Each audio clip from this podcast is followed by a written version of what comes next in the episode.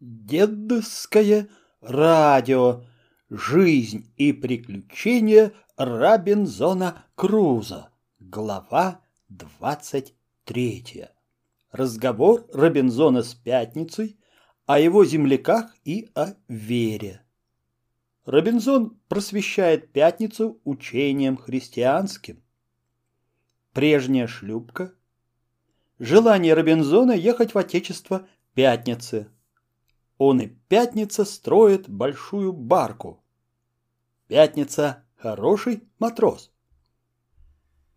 Теперь нас было двое, а потому и сеять хлеба нужно было более. Я с пятницей вспахал пространство земли гораздо большее против прежнего, засеял его рожью и рисом и обнес другим тыном. Мой Дикий помогал в этих делах не только с прилежанием и ловкостью, но и с явным удовольствием, потому что знал, что все это делается частью и для него.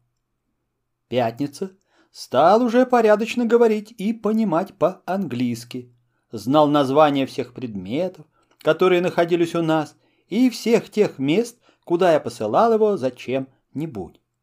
Однажды я, желая узнать, сожалел ли он о своей родине, спросил у него, как он попался в плен. Он отвечал, что его отечество сильно, воинственно и победоносно, но что они, будучи в малом числе, напали на многочисленную толпу неприятелей и были взяты в плен. «Мои соотечественники», — прибавил он, — «тоже едят своих военнопленных, и я сам был однажды на этом острове и участвовал в пиршестве. «Жалко ли тебе своих земляков?» — спросил я. «Нет», — отвечал Пятница, — «я не жалею их, а жалко мне только отца моего, старика, которому теперь плохо без меня». Продолжая разговаривать, я узнал от пятницы, что в некотором расстоянии от берега каждое утро бывает один и тот же ветер и одно и то же течение морское. Вечером ветер и течение прямо противоположны первым. Дикие знают это и пользуются этими течениями при приезде на остров и при отъезде с него. Я впоследствии узнал, что этот феномен происходит от реки Оренока, в устьях которой находился мой остров.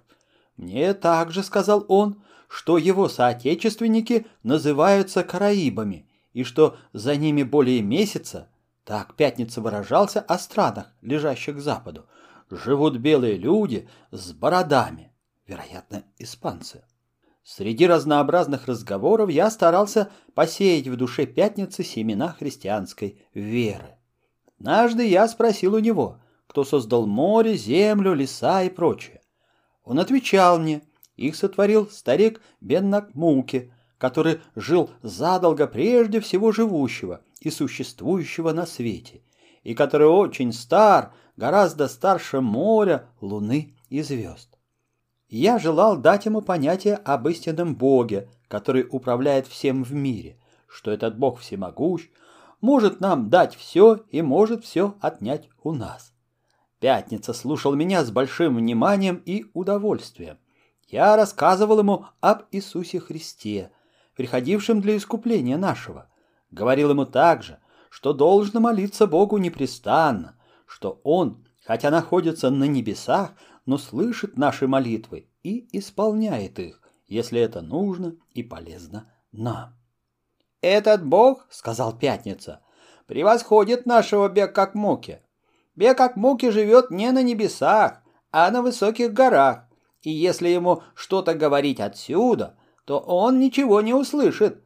Надо найти на эти горы, если кому нужно разговаривать с ним. «А ты часто разговаривал с ним?» — спросил я у Пятницы. «Ни разу», — отвечал он, — «потому что молодым людям не дозволяется это, но прилично только оакакам нашим. Они ходят к нему и говорят ему «Оа!»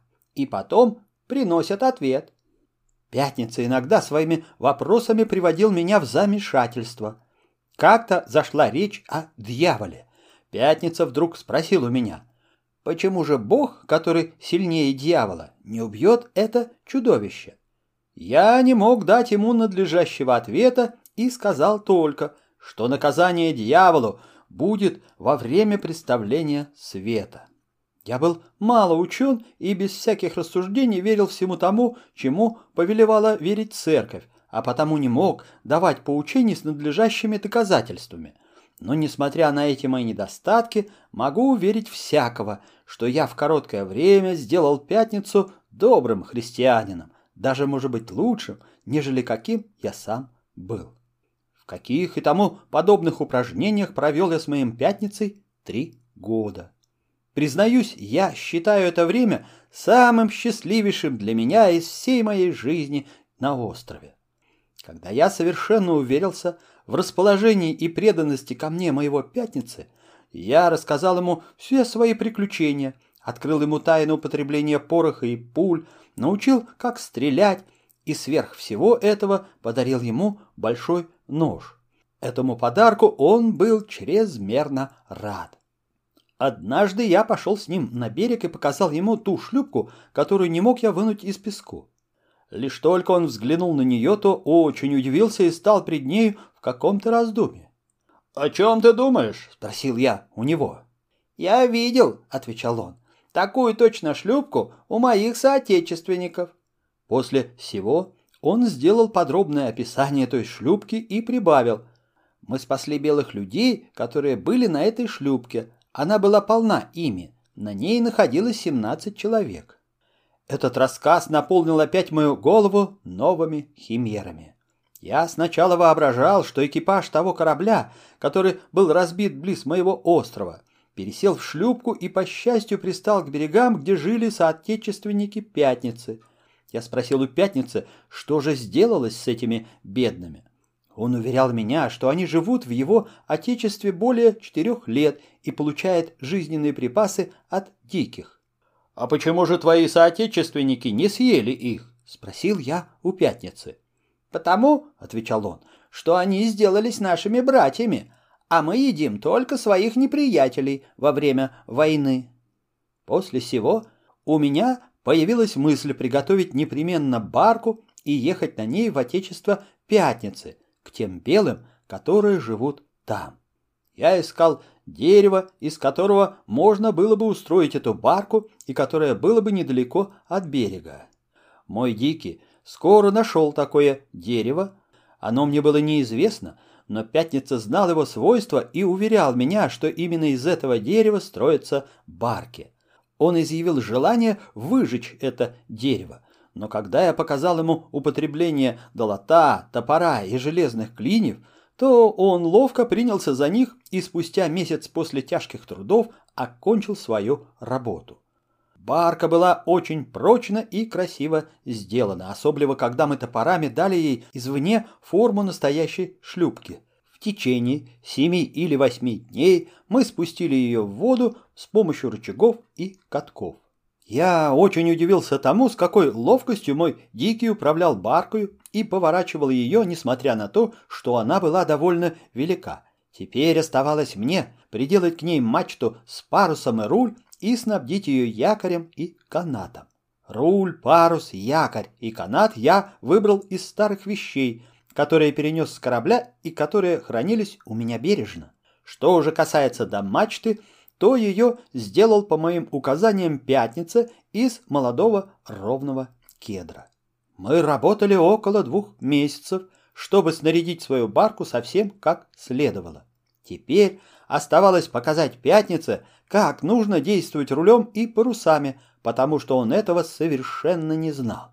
Он был чрезмерно удивлен, видя, как я ловко поворачивал мою барку и туда, и сюда, и управлял ею по своему желанию, особливо когда я переменял направление паруса, который надувался с той стороны, в которую я держал путь.